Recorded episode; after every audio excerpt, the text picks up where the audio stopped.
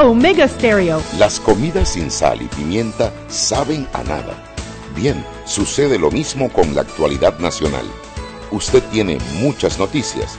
Le invitamos a que la sazone con sal y pimienta. Con Mariela Ledesma y Annette Planels. La receta está lista y usted está invitado a la mesa.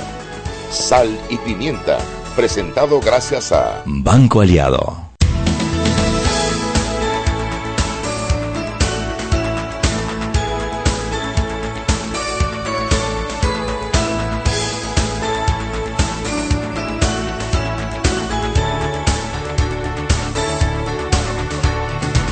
Buenas tardes, bienvenidos a Sal y Pimienta, un programa para gente con criterio. Y hoy el último día de propaganda política. Eh, ya, vemos como los últimos cartuchos en Twitter, en Facebook, en Instagram. No prenda el televisor hoy si no quiere ver propaganda política, porque eso va a ser desde que empiezan hasta que terminan los programas llenos de candidatos eh, a puestos de elección. Mariela. Hola, hola.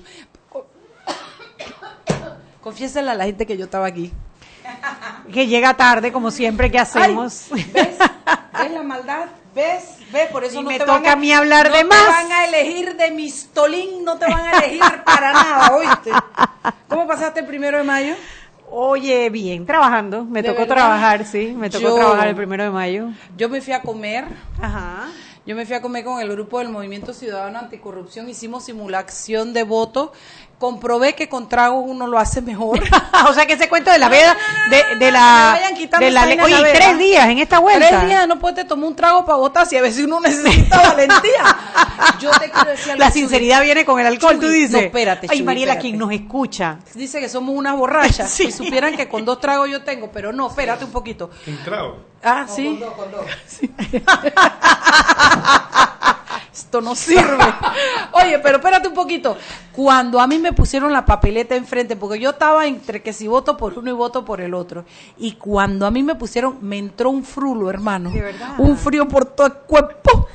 Que fue subiendo y dije, ay, ahora tengo que decir por cuál de los dos. Y me tuve que decidir, Chuy. Bueno, Y quiero que sepas que, bueno, ya dije que no lo voy a decir al público, pero el resultado fue inesperado. Ocho personas, el resultado fue inesperado. Pero bueno, ya la verdad solo la tiene el 5 de mayo. Sí, señor. Las- pueblo, el Yo pueblo. calculo que a las seis de la tarde ya tendremos que saber quién gana. Bueno, y entonces Álvaro me invita para que yo lo vaya a acompañar. Me dice que llegue a las 7 de la mañana. Le digo, a menos que quiera que llegue en pijama y sin lavarme los dientes, yo llego a las 7. A no mí- te preocupes, Álvaro, a las siete en punto voy a estar allí. Chugui va a estar a las 7, yo voy a ir a vo- votar, me voy a lavar los dientes, voy a desayunar, voy a leer los periódicos y yo voy para allá y me quedo hasta la muerte, compañero. Así hasta es. la muerte misma yo me quedo con usted. No, yo, yo tomaba el turno diurno en la mañana, turno matutino. Bueno, ¿y qué más? ¿Qué más, Chugui? ¿Qué más tenemos para hoy? Oye, ¿viste lo de la visa de Weaver? Sí, señor. Y mis, y mis informantes dice que viene más, que viene más. Parece que No sabemos, no sabemos la razón. Oye, pero Solo nos gringos- queda especular. Pero los gringos no estaban metidos allá en Venezuela y en Nicaragua, jodiendo allá. Tú sabes, hombre, esto debe venir alineado y aquí estamos especulando Sí. a esa secretaría que ellos han creado anticorrupción en Latinoamérica. Ajá. Yo asumo que van a venir bastantes sanciones por el tema de corrupción porque ellos se han dado cuenta que la corrupción latinoamericana le está afectando, y porque al final hay un interés detrás, le está afectando los intereses de las compañías americanas en cada país.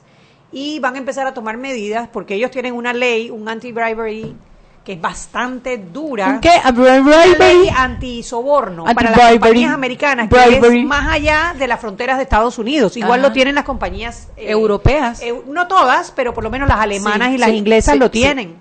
Y eso las priva de participar en mercados en donde no hay una, no hay las mismas condiciones, no hay equidad en las condiciones. Las y por eso, exactamente, en las reglas. Entonces van a empezar a ser un poco más agresivos y así como ellos, eh, existe la lista Clinton, así Sí. como existe, eh, hay otra lista que era donde pusieron a Maduro, no recuerdo el nombre, pues ahora van, tienen esta secretaría.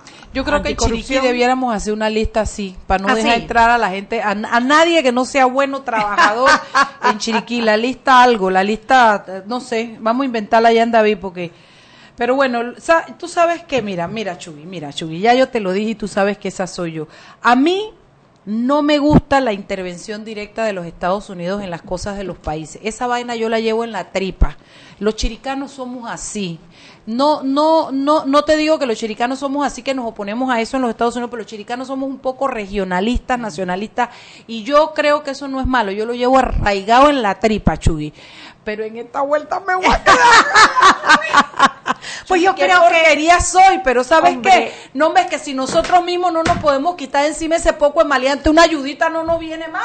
Tú sabes que yo pienso, Mariela, que ya cada día las fronteras son más... Sí, eh, son más, son, son menos reales, son, se, difuminan más. Al final somos todos humanos, todos estamos en la misma tierra y todo lo que hacemos eh, afecta a todos los demás. Así que yo lo que creo es eso. Y, en esta vuelta me voy a Somos ciudadanos del mundo, Mariela. Venga. Del mundo. Chiriquí y todos los demás países son del mundo. Venga, tenemos en línea por la prensa.com a quién? Henry Cárdenas, ¿cómo Henry Cárdenas, ¿cómo estás, cariño? Todo bien, ya eh, hoy... Salió la encuesta, hombre. Hoy se, hoy, se, hoy se, acaba la propaganda, ¿no? Ahora medianoche, ¿no? Sí. Ah, sí, sí, 12 y un minuto no debe haber nada, ni vallas. Nada ni propagandas de radio, ni propagandas de televisión. A las vallas las tienen que correr aquí ahorita. Ni redes sociales con pauta, porque ellos pueden seguir utilizando sus redes sociales, pero no pueden pautar. Exacto. Eh, así que bueno, vamos a ver. Todos los contenidos editorial. Y desde hoy no se puede tomar ni comprar trago. Yo ayer compré dos botellas de vino y un bueno, pack de cervezas. A partir de las 12 y un minuto no se pueden comprar licor. Así mismo es. Bueno, oiga, bueno, ya me imagino que han adelantado algo, no sé si han tocado algo de las encuestas. No, no, estábamos aquí hablando, de Weaver. Ya las encuestas es periódico de ayer, ahora estábamos en Weaver, canta con Weaver. Bueno, eh, eso es lo que está en el transcurso de la, de la tarde, lo que ha surgido eh, de la posible cancelación de la visa. Y, y hay que ver que o si otros funcionarios porque agarran el secretario de la Asamblea. Había que ver por qué caso, por qué situación, por qué circunstancia, eh, y a ver si la lista es más amplia de repente, ¿no?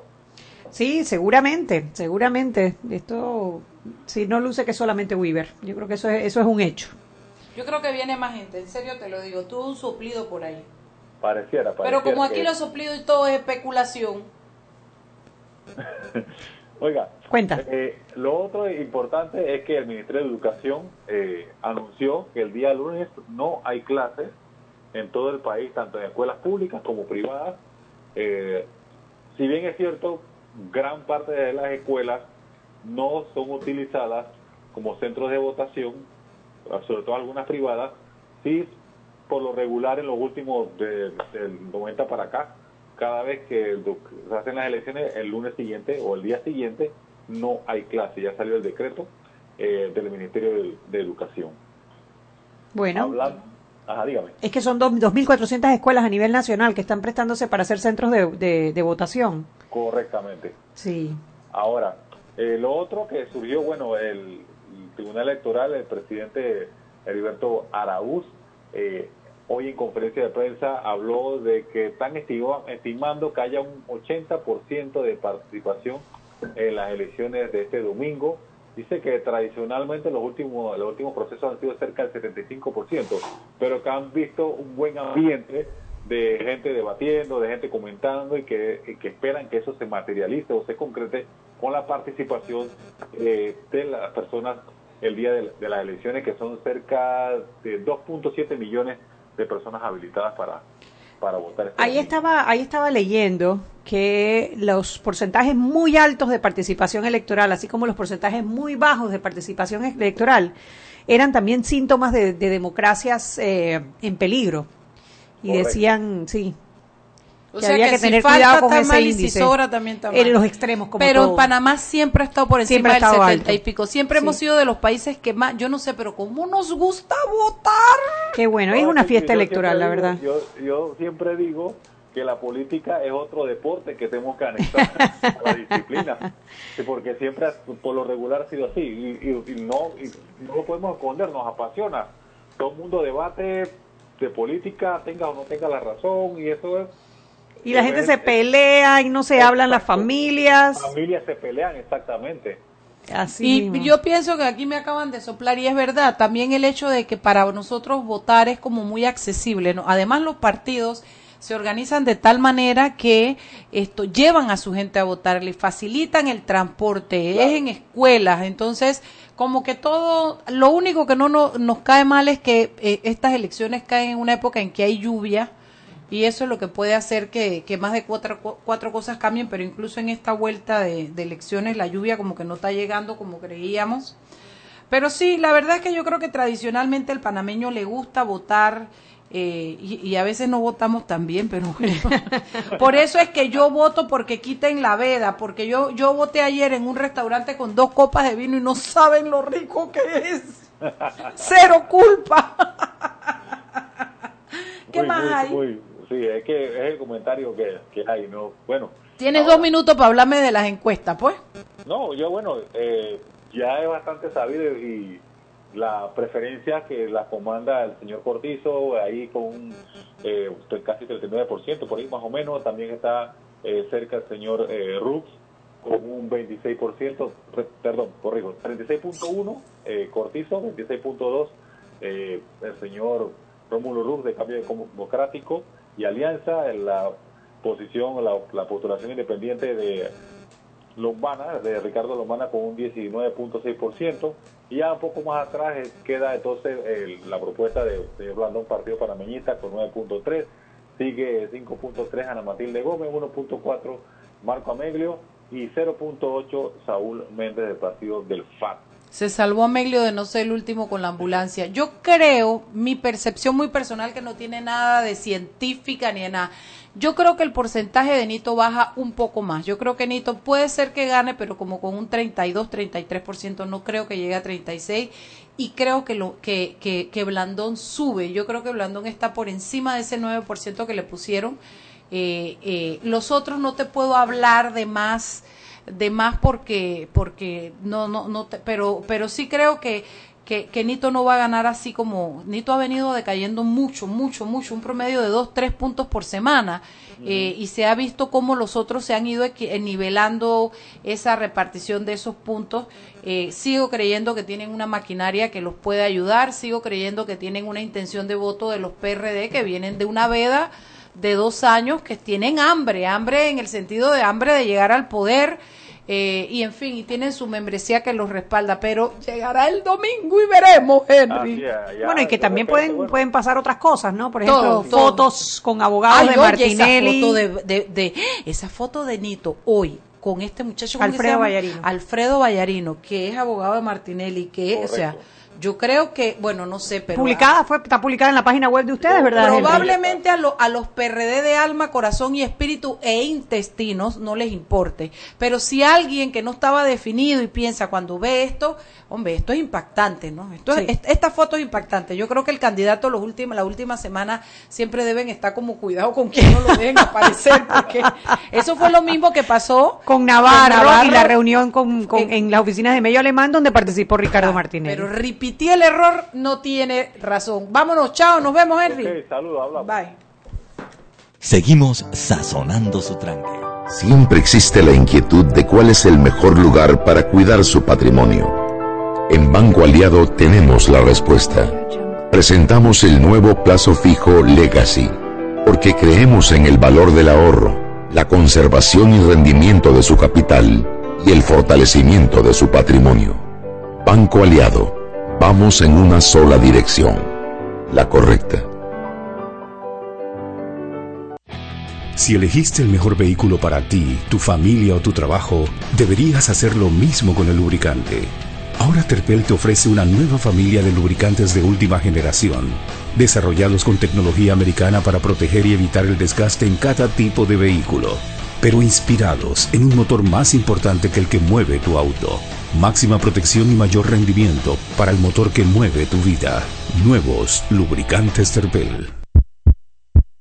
Joven, ayúdeme. Me dijeron que por aquí hay un lugar donde puede encontrar silla de rueda, andadera y eso. Casualmente vengo de ahí. La casa del médico es el lugar donde compro todo lo que necesito si de salud se trata. Y la gran mayoría de los médicos compramos ahí. Joven, ¿y cómo están los precios? Excelente, los precios justos y tienen también equipos para alquilar. La casa del médico, sillas de rueda de todo tipo y tamaño, andaderas, muletas, camas hospitalarias y todo lo que necesita el profesional de la salud para beneficio del paciente. Ubicados en Panamá, calle Justo Orsemena y en Chiriquí, Plaza Luar, local 1 a un costado del Hotel Ciudad de David, la casa del médico. Contáctanos al 207-6300 en Panamá o al 787-0028 en David y síguenos en nuestras redes sociales de Instagram y Facebook.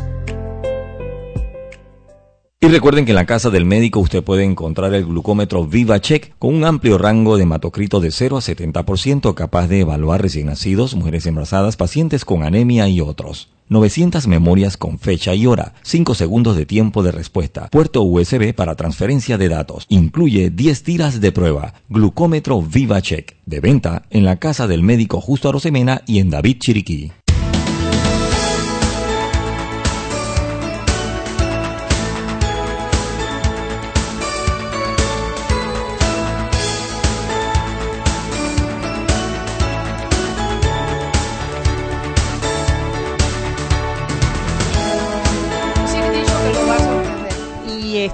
De vuelta en Sal y Pimienta. Pip, pip, última hora. Última hora, tenemos que hacer una aclaración porque son, a ver, nuestros compañeros del sindicato de los que celebramos. de los borrachos unidos de este país, o por lo menos los que nos degustamos vinitos y traguitos ricos. Eh, va- tenemos que corregir, son tres días de veda, sí, pero arrancan el sábado a mediodía y terminan el lunes a ¿Y mediodía. por qué habían dicho que hoy jueves, Chugui? No, es que habían dicho tres días, entonces la gente pensó que eran tres días, viernes, sábado, domingo, pero Ah. no, empieza sábado a mediodía, domingo y lunes a mediodía. Ahora pues. Así que bueno, O sea que a los compañeros del sindicato. hemos llamado y hemos logrado.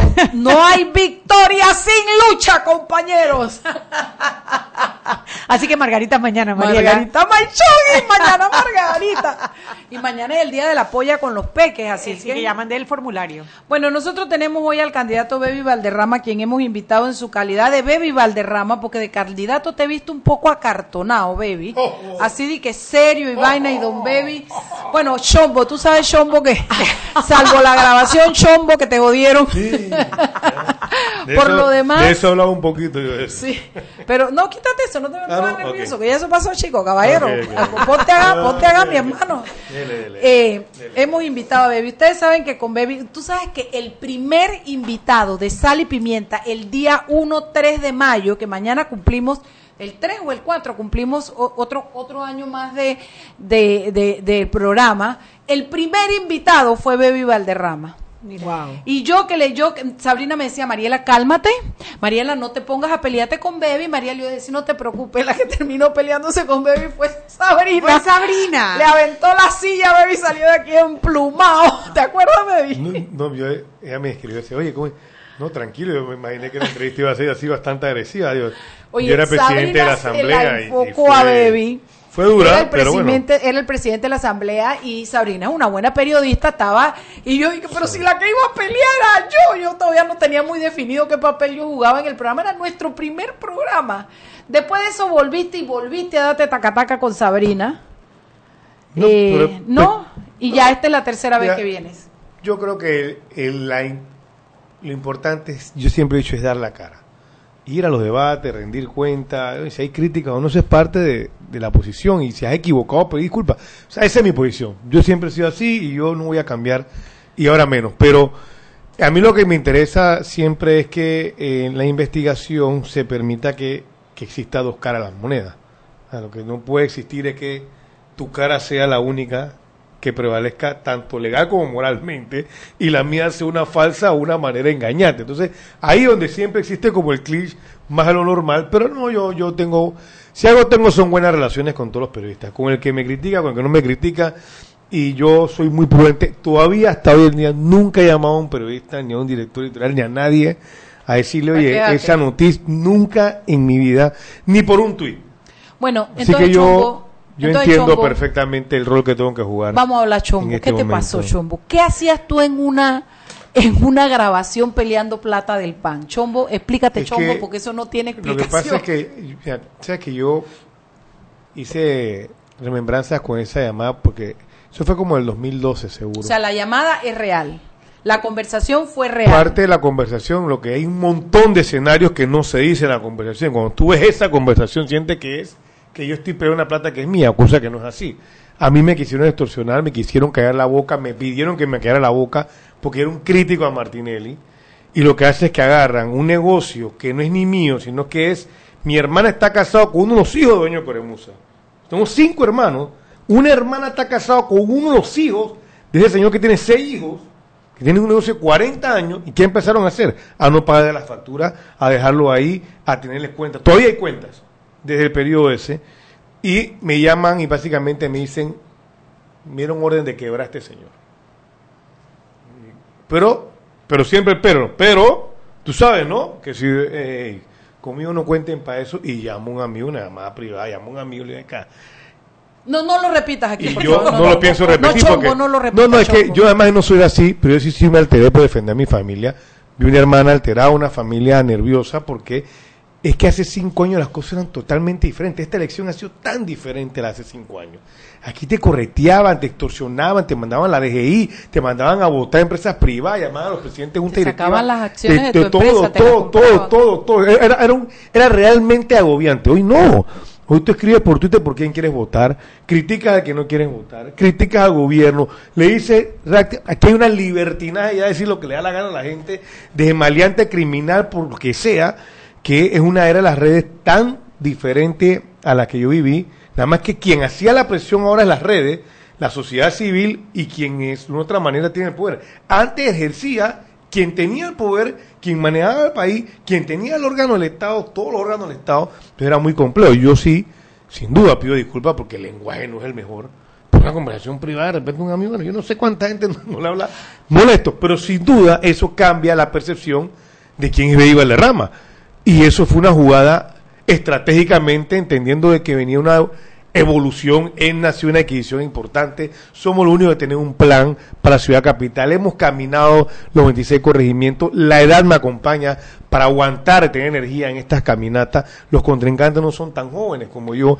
Y en eso no hemos ido. Y yo entiendo que en la vida pública uno tiene que rendir cuentas. Y yo te digo algo. El único legado que yo quiero dejar en vida pública es que mi hijo no se sienta avergonzado del apellido mío. Y eso ¿Tú no nada es- más tienes un hijo? Sí, y eso no es con plata. Eso se deja dejando legado, siendo Acla- transparente y dando la cara. Yo Ac- siempre daré la cara. Aclarado el hecho de que nos manifiesta que el cobro de la plata no era porque tú estabas No. en un negocio, era un era un cobro por un dinero de algo de un X familiar tuyo. De una que- empresa. De una empresa. Que todavía se la deben. Ok, eh, lo que yo ¿Y por vengo qué es por- todavía se la deben? Bueno, porque dentro de los procesos, como ellos compraban, siempre dejaban intenciones, no a una orden de compra para después el chantaje, para después como ellos tenían ingresos adicionales. O sea, por ejemplo, yo, la- yo soy amigo de muchos de los hermanos de Giacomo y de hecho yo conozco a Giacomo y por supuesto que un pelado de 34 años diciendo que si llego, que lo que voy a hacer y después ocurre, coño, qué mala suerte. O sea, ¿cómo, ¿me entiendes? Dentro de esas conversaciones hay cosas que ocurrieron que no fue por parte mía, pero se interpreta, o sea, dentro tú de la conversación es otra imagen de un pelado que no es así, pero en ese momento la presión, eh, ver a mis hermanos despedidos, eh, porque despidieron a todos mis hermanos de la empresa privada, más el presidente en ese entonces, que hoy está en Renacer, llamó al presidente de un banco. Y el actual viceministro lo votaron del banco por orden del presidente de la Junta Directiva, porque le dijeron o lo vota o te mando la DGI. O sea, eso es lo que se vivía hace unos años. Gracias a Dios, eso ya acabó. ¿El viceministro cuál? Actual. ¿De dónde? De... No, lo votaron cuando era trabajando en empresa privada. No, pero ¿qué viceministro? El viceministro de Economía actual, mi hermano. Ah, Gustavo Valderrama. Lo votaron de un banco porque llamaron al presidente de la Junta Directiva. Lo vota o te mando la DGI. Y así mismo le dio el presidente. Baby. Pero como te he dicho, esos son temas de campaña. No, pero no te vayas de ahí que no, no le pongas punto final. Que Te quiero entrar al plan, por eso. Porque No, no, pero tienes Quedan- dos más, pero es Ah, ya, ya. importante sí. porque mucha, no, papi, porque mucha gente no va a votar por ti por ese evento. Ah, ok. Entonces yo creo que esto Es por- importante, Eso es como claro. decimos los abogados, la indagatoria no es para joderte, la indagatoria es el momento que tú tienes para explicar tus razones. De acuerdo. Diga el indagado dónde se encuentra. Ve acá.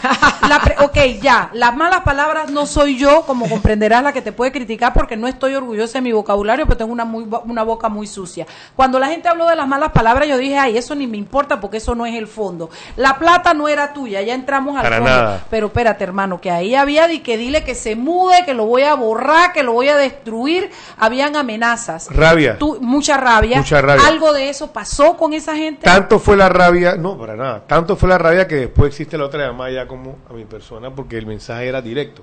O sea, yo no busqué, una persona mía que intermediara en base a la rabia, porque yo no podía creer que él me estaba haciendo eso a mí por el de quien fuera, porque yo sería incapaz de hacerlo. Entonces, ahí sale otra conversación, Pero, ¿cómo alimentan el tema de la edición cuando yo hablo de la empresa? Nunca aparece el nombre de la empresa, sino ese de mi plata. O sea, e- esa interpretación de mi plata, con todo lo que se vivió en el periodo pasado, ¿dónde está, pues? O sea, ¿dónde está la elaboración de este complot, de esta delincuencia? No existe. ¿Se pagaron cuentas de Coremusa en este gobierno? No, bueno, yo no sé, este gobierno no ha comprado, que yo entienda, no sé si lo No, han de comprado. aquello que se debía, no, que no. no, ahí está. Ahí le puede preguntar al ministro de la presidencia. No metiste la Álvaro le Alemán, pagara. le puede preguntar a Álvaro Alemán, le puede preguntar a Ore González, le puede preguntar a Salvador Sánchez. No había manera de pagarlo. Y yo entiendo, porque por falta de una orden de compra, toda la documentación está. Eso eran los pedidos que se hacían y le hacían a ellos. O sea, era, él, era, él ha sido un proveedor del Estado por 43 años. Esto no es una empresa inventada, una empresa que tiene sucursales a nivel nacional y él se dedica, está en convenio marco, creo que compran por convenio marco y él compite en convenio marco y creo que es el nuevo método de competir, que el que tiene el mejor precio es el que se lleva a- directamente la compra. O sea, es una empresa con toda la documentación porcentaje seria. pa' Baby. Nunca en la historia. ¿Tú crees que si hubiera existido no hubiera sacado los cheques, no hubiera sacado las cosas de Martínez? A mí, a mí Martínez no... ¿qui- ¿Quién nos quiso hacer? Bueno, que al final lo que no Auditoría, pago, ¿no? con la Bianchini, con la Junta Comunal, de todo. Y yo he salido sin ningún tipo de escenario de ni un dólar. Porque yo te digo algo, para mí la vida pública es eso. O sea, Oye, sí, y aquí a nivel de bochinche, ¿te sigues hablando con el muchacho ese? ¿Con cuál? Con el que te llamo, ¿cómo se llama? Cal- eh, Araúz. Eh, Araúz. Sí, también está más, está más de bochinche porque ese no es. Está ahí. ¿De quién Yo es? nunca Juan vi- Carlos Marciaga, Sí, ese Juan era Carlos Marciaga. Marciaga. pero yo ¿Te nunca- hablas con Con él? Caneto, yo, mi yo Caneto creo que lo vi tres veces porque nunca hemos sido amigos. ¿Y con Marciaga? Con Juanca Marcelo sí me ha hablado varias veces. No, en este periodo, lógicamente, sin duda puede tener un porque tipo el, de que, el que tiene que haber entregado la, la grabación es él. Si no, fuiste tú, es él. No, no, no, yo estaba pinchado. Yo no, tengo, yo no tengo duda, estaba pinchado. Eso fue una grabación que la tenían. No la quisieron tirar antes, fue porque no quisieran demostrar que estaban pinchados. Pues eso fue pinchado. Y Así como eso pueden tener mucha más de un montón de gente Ave María Purísima. que no sabe cuándo lo va a sacar, porque él actúa de esa manera. Pues, y tú estás ese- en la, en la lista de los 150 que están en el caso ahora mismo de Martín. Yo nunca he querido demandar a nadie. Pero, pero estás dentro de los 150 víctimas. Aparece mi nombre, pero Aparece yo no presenté ningún tipo de denuncia. Ni- Y nunca, a nunca, la- nunca he presentado denuncias de la vida pública mía. Nunca, por más que publicaciones que han hecho, me han dicho, pa, nunca mía. Y yo, yo he jugado roles importantes en la vida pública y he defendido la democracia y entiendo perfectamente los roles. Y, y es más, yo creo en las cosas que está pasando, creo en la rendición de cuentas y que se sepa todo. Yo nunca dudé que todo se iba a saber. Bueno, mira, Bebi, son las 6 y 30. Acabamos aquí con la parte de los cuestionamientos. Lo hice no por otra razón, sino porque yo creo que la- es importante que la gente tenga una respuesta Claro. a esas preguntas que quedaron sin responder sobre esa, en broma y en serio, Chombo. Eh, te quiero decir que era importante. Ahora vamos a hablar sobre tu plan de trabajo. Estás aquí con tu compañera de fórmula. Vámonos al cambio. Cuando regresamos, entramos en materia. Seguimos sazonando su tranque Sal y pimienta. con Mariela Ledesma y Annette Planels. Ya regresamos. Si elegiste el mejor vehículo para ti, tu familia o tu trabajo, deberías hacer lo mismo con el lubricante. Ahora Terpel te ofrece una nueva familia de lubricantes de última generación, desarrollados con tecnología americana para proteger y evitar el desgaste en cada tipo de vehículo, pero inspirados en un motor más importante que el que mueve tu auto. Máxima protección y mayor rendimiento para el motor que mueve tu vida. Nuevos lubricantes Terpel.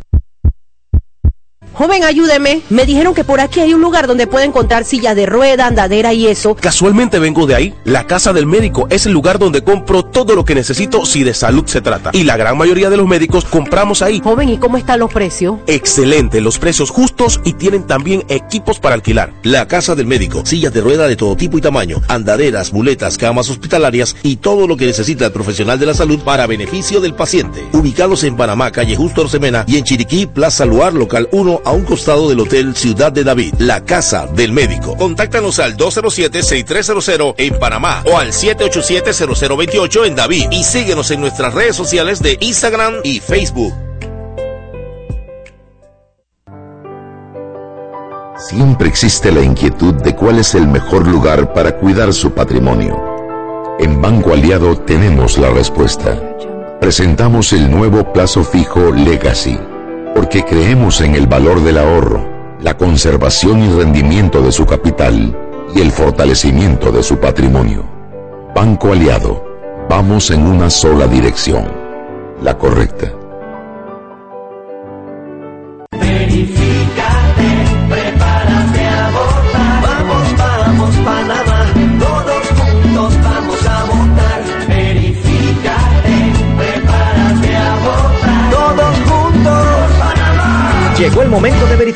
Entra a verificate.pa o llama al 811 Conoce tu centro y mesa de votación para las elecciones del 5 de mayo 2019. Haz tu parte. Tribunal Electoral. La patria. La hacemos todos.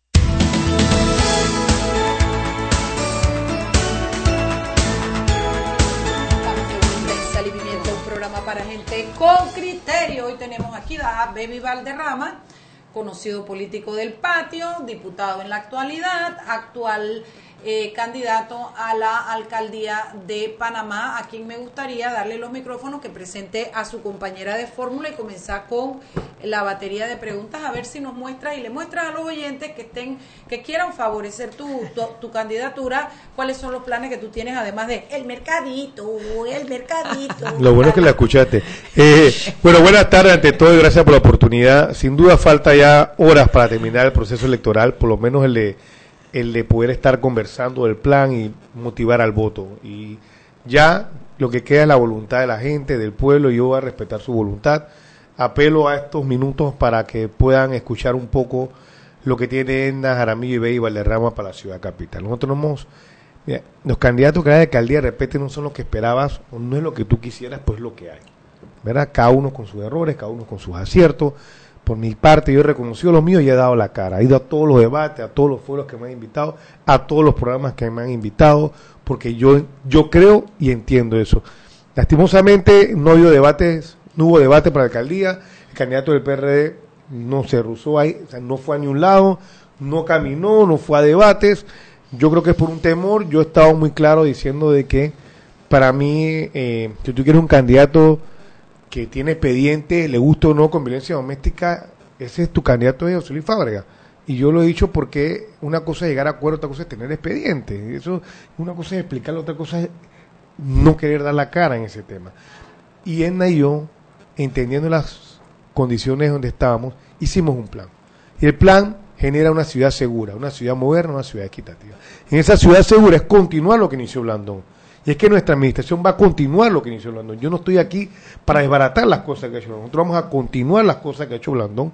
Y yo creo que el proceso que ha hecho el alcalde actual, candidato presidencial, a quien respaldo, ha sido positivo, como todo. Algunas cosas criticables y otras, pero muchas más son las respetables que las que se han criticado.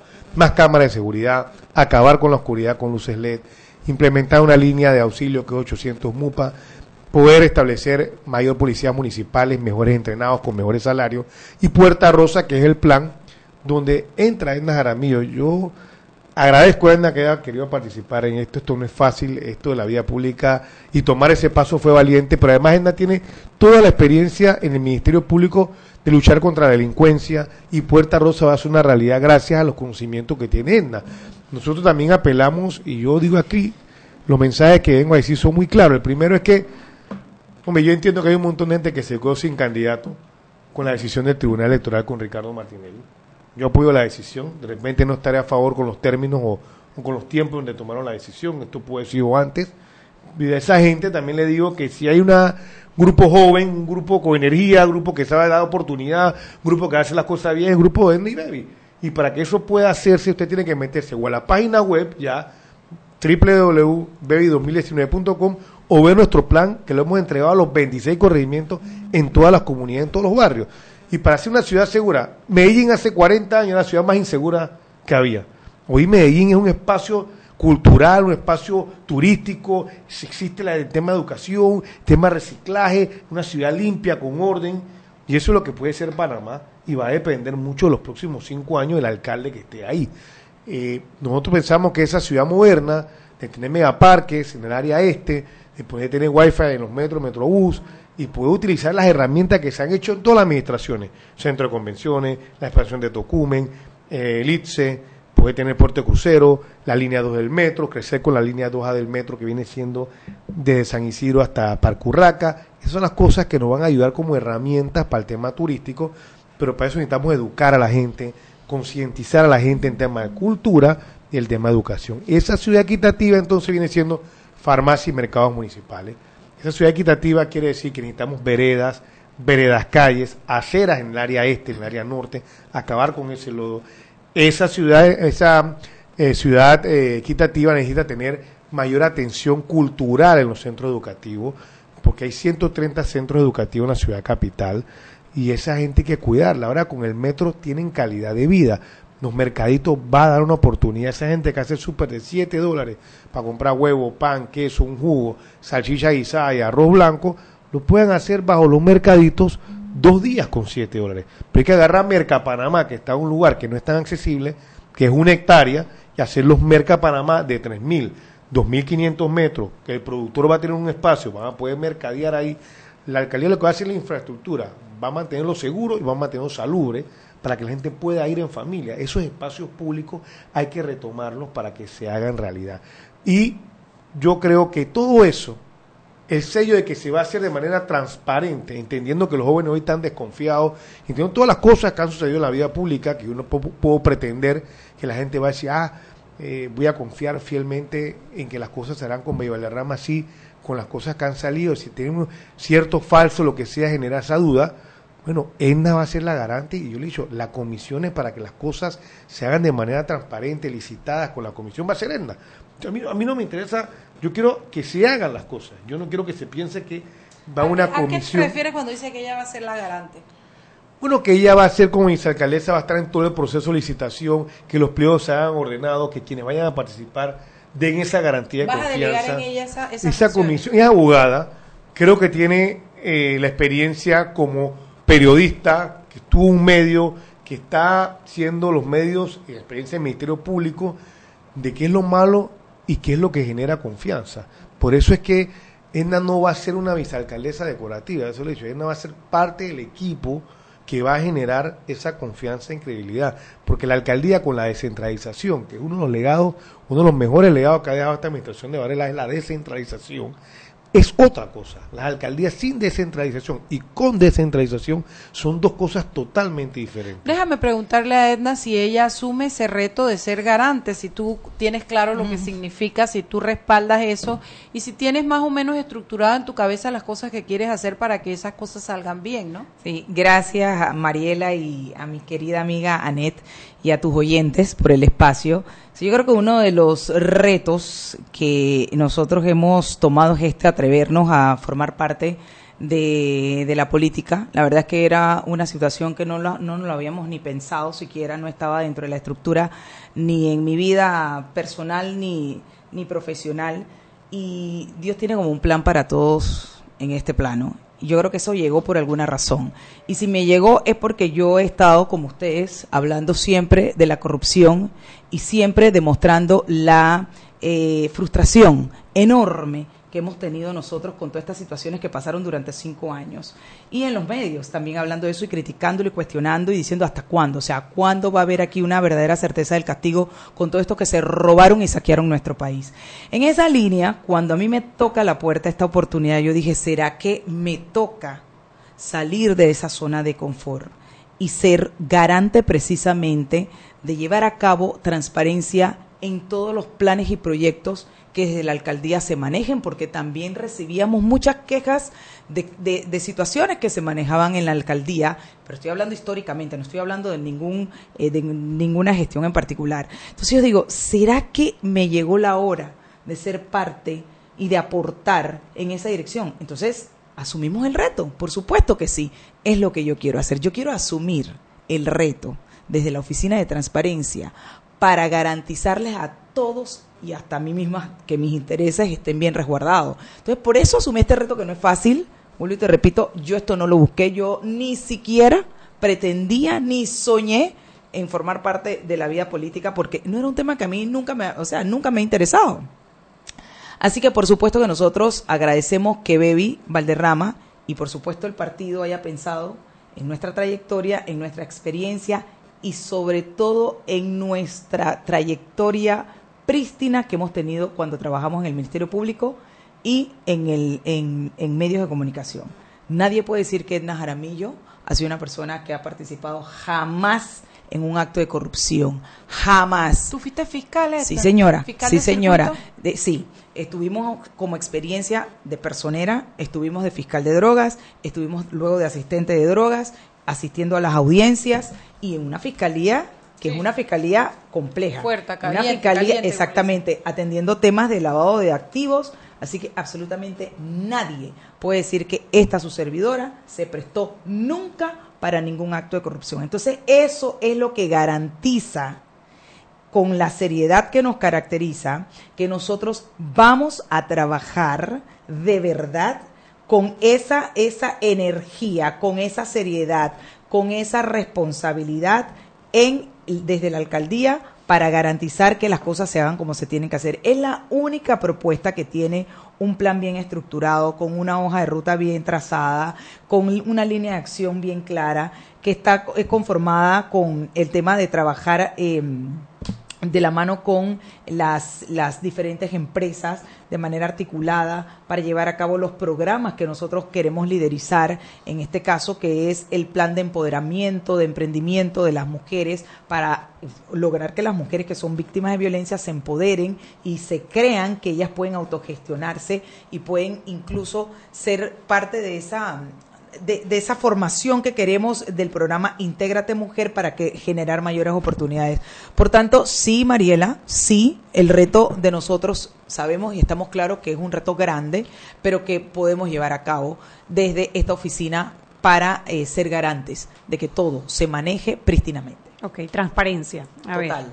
Cuando, cuando, cuando surgió el tema de las planillas de la 080, de la 172 en la Asamblea Nacional, eh, que empezamos a exigir que los diputados publicaran la planilla. Me parece que, que Baby, tú fuiste uno de los diputados que publicaste la planilla. Y re, sí, fueron, creo que fue uno, Kivian Panay del PRD y el resto todos del panameñismo. Sí. Eh, enseguida, por supuesto, vinieron las críticas eh, por un sobrino que tú tenías en la asamblea, en la planilla 080, que vivía en México. Sí, bueno, devolvimos esos cheques, pero... Devolvieron los cheques que el muchacho... Total, él no cobró ni un solo dólar estando en México. O sea, él ¿Los devolviste antes o los devolviste después? Es que no te los dejaban devolver. Lo que pasa es, que, hay, que un rejuego político que no va a entrar ahí, porque yo fui presidente de la Asamblea. Pero no te los dejaban entregar, te entregaban, no te lo recibían. Yo tampoco lo iba a dejar ahí en ventanilla, porque no sabía qué iba a pasar. Entonces, hay un rejuego ahí político, entendiendo que yo fui crítico de la presidencia y a nivel en ese momento no estaba de acuerdo con, la presidencia, por lo menos en la reelección. Yo nunca estuve de acuerdo mucho con las reelecciones de la presidencia. De hecho, a mí me pidieron reelegirme y yo dije que no. En mi año había trabajado fuertemente descontamos el presupuesto de la Asamblea de 110 a 68 millones, descontamos 70 millones en contrato a 29 millones. Pero el problema ha sido la Asamblea es que había que dejar todo claro. Aquí lo que era que hacer una conferencia decir, esto es lo que tenemos, esto se maneja así, esto es lo que hay y esto es lo que hay. ¿Cómo quieren manejarlo? ¿Cuál es la regla? Ir a todos los programas a este decir, esto es lo que hay, así se maneja y esto es lo que hay. Porque con nosotros hicimos el caso de Moncada, por ejemplo, a mí me ponen en las últimas publicaciones de, la prensa. Ustedes ven las donaciones mías, no son mías, sino que cuando era presidente de la Asamblea, me lo pusieron bajo mi rubro. Yo no pedí una donación, nunca pedí una, sola donación a la Asamblea. Entonces, las donaciones que me están poniendo es la que yo firmaba como presidente de la Asamblea. Los contratos que me están poniendo en totalidad, prácticamente yo tuve que hacer un espacio casi de 250 mil dólares en contratos para poder tener el caso Moncada, la oficina judicial. Pero si a mí no me llaman y no me preguntan, oye, ¿esto qué es? Yo no puedo responderlo. Pero el punto mío es que la transparencia, decir la verdad, por más que te duela, por más que te critiquen, este que está aquí, la va a decir. Y si me equivoqué, pido disculpas. Nadie es perfecto. Eso es parte de este proceso de aprendizaje. Pero de ahí a que yo utilicé la planilla, y que para que me dieran 100 dólares o para compartir, nunca. Nadie te puede decir eso de la rama.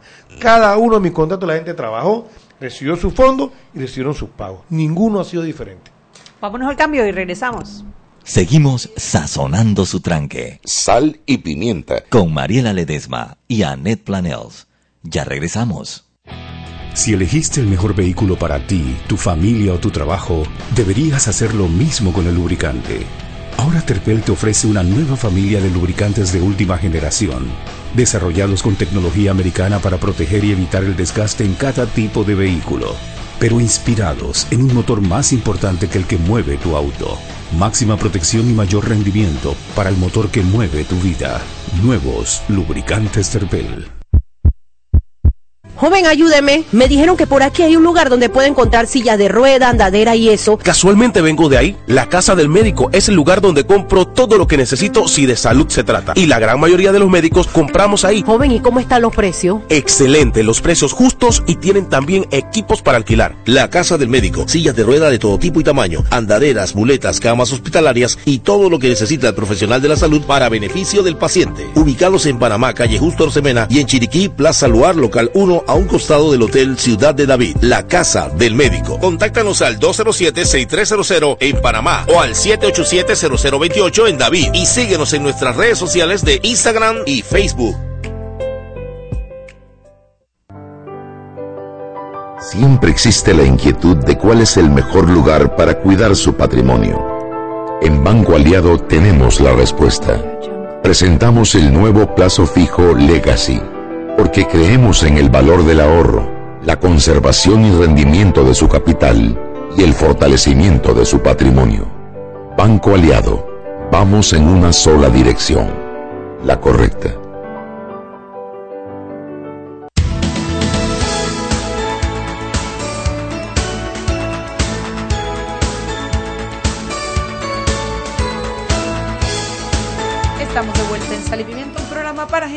La gente escribe, la gente pregunta y nosotros en la medida de nuestras posibilidades. La verdad es que estábamos ya en la fase de que él explique su plan, pero voy a hacerle una pregunta que me piden muy puntual.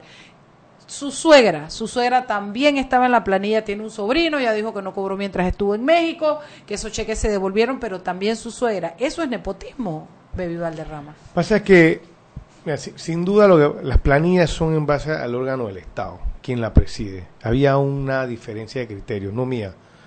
Eh, primero, yo creo que sin duda no fue lo correcto. Vamos a partir de ahí. Tú sabes que no hiciste lo correcto. Necesitaba alguien de confianza bajo el escenario que se está dando en la Asamblea. Sí lo necesitaba, pero no era lo correcto. Vamos a partir de ahí.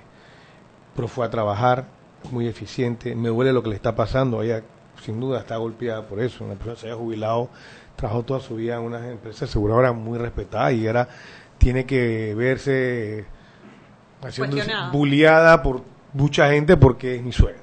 ¿no? Entonces, eh, en la asamblea, los criterios es que las planillas no son formales. Quiero decirte, o sea, no pagan seguro social. Nadie es sujeto a crédito con ninguna de las planillas de la asamblea. Solamente las planillas oficiales, que es la 002, que es la que establecen en la asamblea. Y eso es cuando no eres transitorio. Entonces, realmente es una planilla que puede ser cambiada por mes o por cada 15 días. Por eso es que no estás oficialmente dentro de la institución.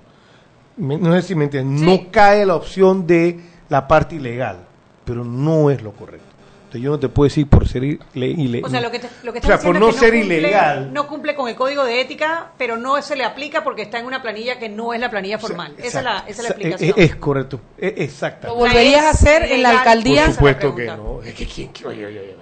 ¿Tú crees que alguien de mi familia, con lo que ha pasado, porque la dignidad, el honor, eh, no está por encima de lo que tú ganas al mes, y menos lo que ganaba, fuera que ganara ¿Cuánto ganaba ella? 1500. Ujú. O sea, es que no es eso. El tema aquí siempre será de que si no es correcto no hacerlo. Y yo he hecho con N, con todo el mundo he hecho público ese tema de que a mí me ha costado, y a ella también, y aparte de mi familia, estar en boca de mucha gente como si uno fuera un ladrón, un corrupto, cosa que no es así, y cuesta y duele, por supuesto. Pues yo ya, eso son parte de la vida, soy una persona joven, y yo me he levantado también con golpes, yo, yo, yo trabajé en la central, yo vivía en Potúa, Correa con letrina, o sea, yo conozco, yo, a mí yo no he heredado nada, yo lo que Y tengo te en mi vida ha sido de ¿y hoy día trabajo. tienes fortuna? eh, ¿Qué fortuna? El único diputado que ha hecho su declaración de bienes públicos ha sido yo.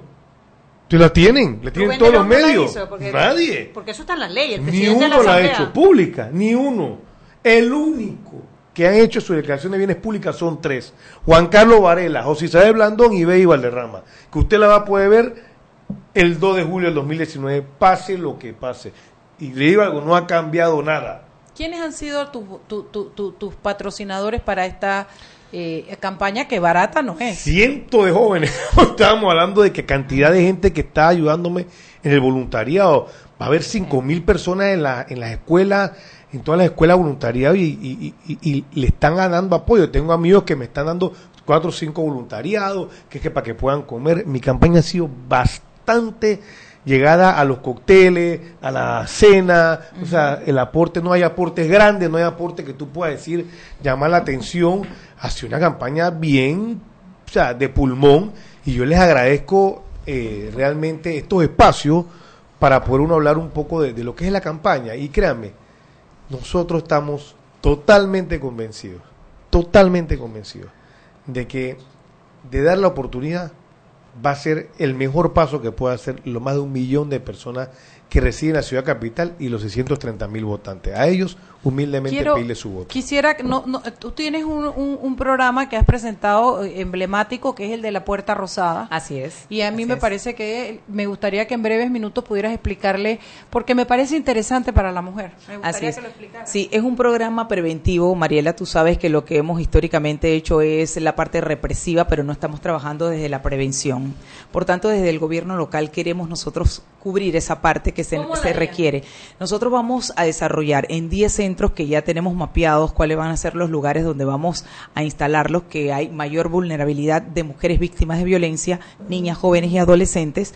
Y en estos 10 centros vamos a tener un equipo interdisciplinario de psicólogos, trabajadores sociales y sociólogos para que ellos logren detectar en estos lugares, en estos corregimientos, cuáles son esas familias en donde ya se está viendo un potencial eh, eh, esquema de violencia. ¿Para hacer? Para hacer ese, ese, a ver, esa labor de intervención y de prevención y no llegar a esa fase de represión, porque es lo que nosotros requerimos. Cuando no trabajamos desde la prevención, que es lo que está pasando, lo que hacemos es atacar en la parte curativa y cuesta más. Un país, una ciudad que no tiene verdaderamente eh, eh, libre de violencia no puede ser seguro de ninguna manera. Otra pregunta que les quiero que les quiero hacer porque como faltan quiero Sí. abarcar el tema de las de las casas de justicia. La alcaldía está totalmente desligada de ese tema No, o no, ustedes no, no. siguen teniendo Nosotros tenemos el compromiso de fortalecer a los jueces de paz. están funcionando muy Están- mal, Edna, pero porque mal. no tienen los recursos. y porque no Porque tienen no el tienen los personal, Porque es el que, es el perfil está para mediar en Sí. base a la paz y no No, tomar pero el personal alto que a la consecuencia. Perdóname, pero el personal que tienen no sabe ni escribir bien. Te Sí, lo digo yo. sí, sí. No digo que todas, habrá algunos buenos, pero estamos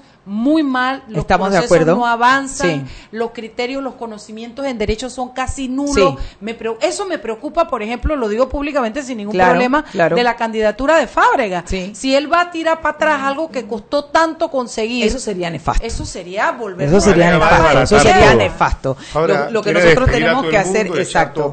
Lo que tenemos Entonces, que hacer es reforzarlo, quedan fortalecerlo, quedan sensibilizar, con- con- seguir en esa labor que, bueno, quedó como que limitada de capacitación, no solamente de los, las mismas personas que están formando parte como jueces de paz, sino también de la comunidad, porque la comunidad se acostumbró históricamente al tema, a la figura del corregidor, donde si tú eras mi amigo, eh, negociabas debajo de la mesa, Y de el corregidor te pateaba la puerta y te allanaba la casa sin nada. Un desastre. Entonces, no podemos volver a eso. Lo que tenemos que hacer es, con lo que tenemos, esta figura que fue gracias a lo que fue el tema este del pacto por la justicia, que fue un logro, no podemos echar eso para, para atrás, fortalecer y verdaderamente tenemos ese compromiso, Baby Valderrama, le dije, Baby, tenemos que fortalecer eso porque esa figura del juez de paz que la gente no encuentra, no entiende, no está conforme porque no están haciendo o no están cumpliendo con el rol que les corresponde.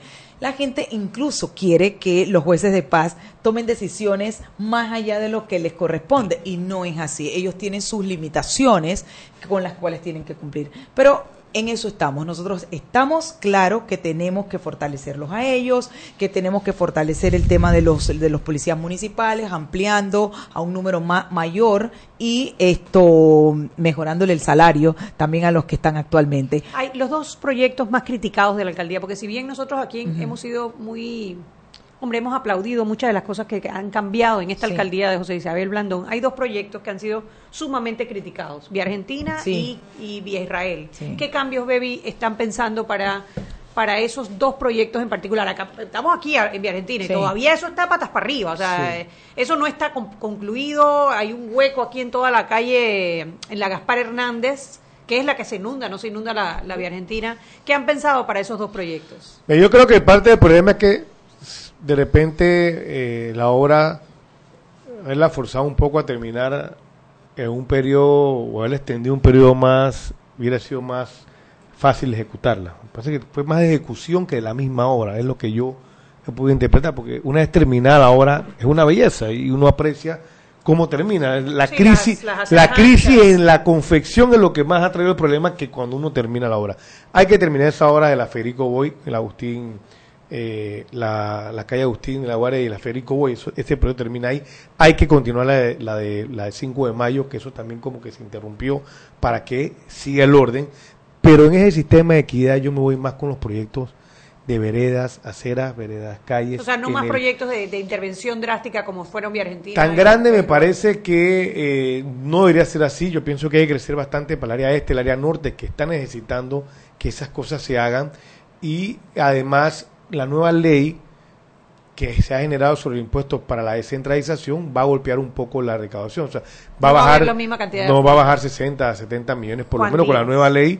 Eso va a bajar. Ya el municipio tiene hoy unos fondos para el tema de Juan Díaz, que viene con fondos internacionales, que eso ya está adjudicado, que eso es, la- sí, eh, son, creo que son 100 millones que lo financió el BID, y eso va para establecer el tema del dragado y que eso pueda generar. ¿El dragado cuál? Porque entiendo que Bueno. hubo un enfrentamiento entre el Ministerio de la Presidencia Pero y eso Raiza era para quién tenía la responsabilidad, no no en base a quién, o sea, eso para era para quién lo de hacía. la- de la- del último tenía que pedazo. cubrir? Eso era para él quién lo tenía que cubrir, no en base a cuál era el proyecto. Ya quedó confirmado que es la alcaldía. La alcaldía lo hace. Correcto, no la Secretaría de Metas. Pero la discusión era, el, el- y no recuerdo el término porque es un término de estos ecológicos, al final del río que hace como unas heces Sí, y que ellos iban ¿qué a dragar y lo iban a, a hacer como recto. Sí, Y decían sí. que Eh, eso, bueno, afectaba, Afectaba un montón de las... Sí, el pero eso ya... etcétera. El plan aprobado por el BIT es el plan que presentó la alcaldía. Es el de Cantabria. Correcto. Entonces, es el que van a ejecutar entonces. Sí, mira, yo humildemente pedirle a los votantes que nos den un voto de confianza este domingo, es clave. Eh, sin duda hay diferentes candidatos, cada uno con sus cualidades, se puede llamar así. Cheo Galvez quiere participar en tres cargos. Eh, Raúl Rodríguez enredó el término de independiente a libre postulación. A mí me parece que el que miente en su hoja de vida te miente para toda la vida. Y yo se lo he dicho a él, o sea, él fue candidato a diputado por Cambio Democrático y él no puede borrar ese pasado y nunca lo quiere decir. Y a José Luis Fabre le he dicho desde aquí de que mentir, no dar la cara, no es bueno. Y si lo hace ahora, siendo candidato, va a ser peor si llega a ser alcalde. Yo he dado la cara, bien o mal, con mis virtudes o defectos. Eh, seguiré siendo panameño que ama este país y le agradezco a todos los candidatos a representantes del Partido Popular, Partido Panameñista, los candidatos a diputados y a mi candidato presidencial, Luis Isabel Blandón, por el respaldo que nos han dado en esta, en esta carrera que tiene más de un año estando haciendo consultas ciudadanas, visitando los 26 corregimientos y haciendo primarias y después las campañas general. No ha sido fácil, pero agradezco a mi familia el respaldo.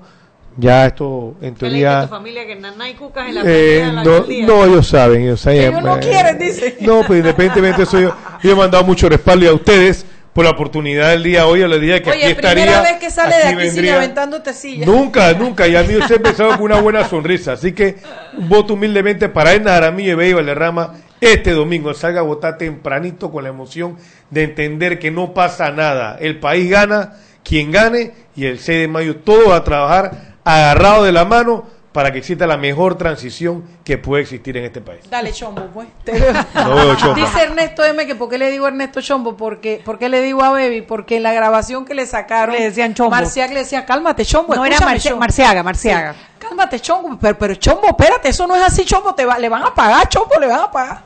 Ese es el relajo de chombo. Bueno, los quiero mucho y nos vemos mañana con Viernes de Pequi. La polla, la polla, vámonos. Hemos presentado Sal y Pimienta. Con Mariela Ledesma y Annette Planels. Sal y Pimienta.